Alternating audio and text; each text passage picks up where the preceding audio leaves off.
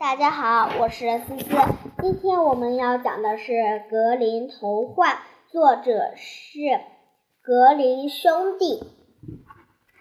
从前有一个贫穷的樵夫，他结婚后很长时间没有孩子，他们夫妻俩都非常迫切的想要一个孩子。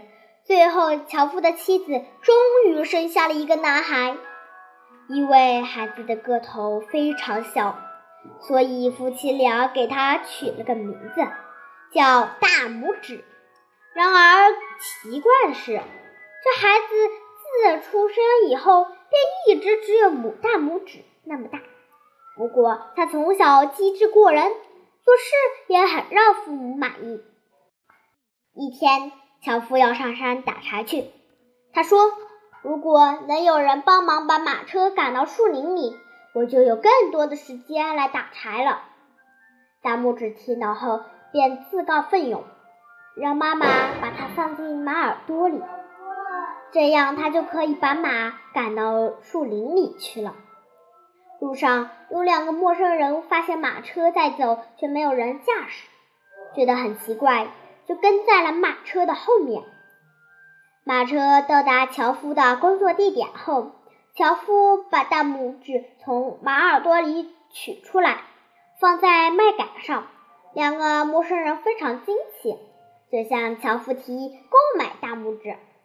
樵夫本不想卖掉大拇指，可是大拇指悄悄地对他说：“爸爸，你可以把我卖掉，我会自己回来的。”于是樵夫就卖了大拇指，得了一大块金子。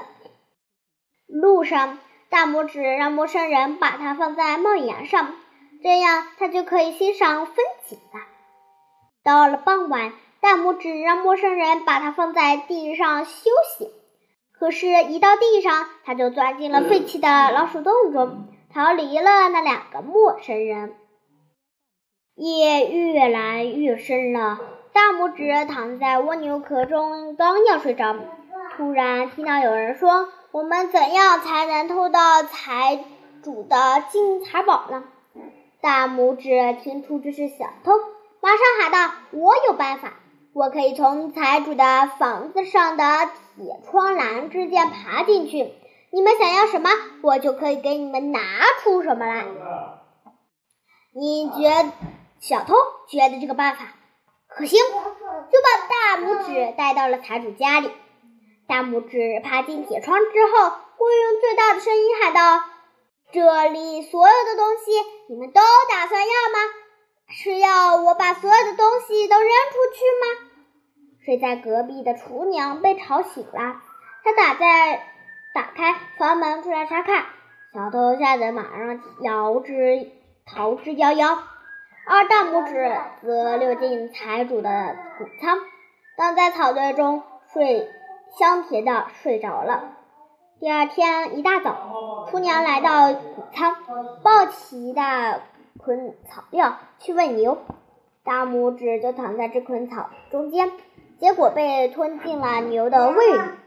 接着，越来越多的草料进入牛胃里，大拇指叫了起来：“我不要草料了！”正在挤牛奶的厨娘听到了大拇指的声音，马上跑去告了财主。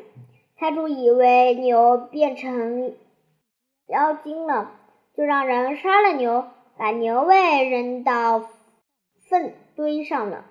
大拇指费了九牛二虎之力，刚钻出牛胃，就来了一只老狼，把大拇指连同牛胃一起吞进了肚子里。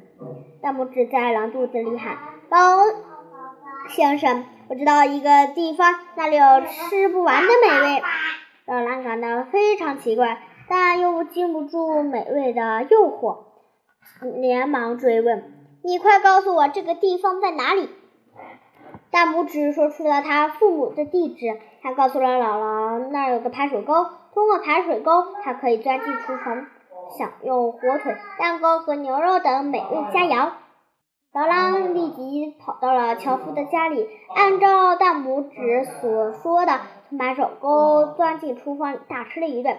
但因为肚子胀鼓鼓的，他无法爬出排水沟了。大拇指觉得是时候了，就大叫起来：“爸爸妈妈，我在老狼肚子里面，你们快出来呀！”说完就唱起了歌。樵夫和妻子被吵醒了。樵夫看到老狼后，就把老狼劈死，取出了大拇指。听到大拇指讲完他的遭遇后，夫妻俩说：“我们以后再也不卖掉你了，即使是用全世界的财宝来买，我们也不卖。”说完，夫妻俩给大拇指做了好多好吃的，还给他换上了新衣服。原来他的衣服已经在这次历险记忆中破的没法再穿了。现在我们盘点好词积累卡。这个故事里面总共有三个好词：第一个自告奋勇，第二个逃之夭夭，第三个美味佳肴。接着来讲一下故阅读心得。故事中的大拇哥既聪明又勇敢，他遇见小偷，用他的智慧打败小偷。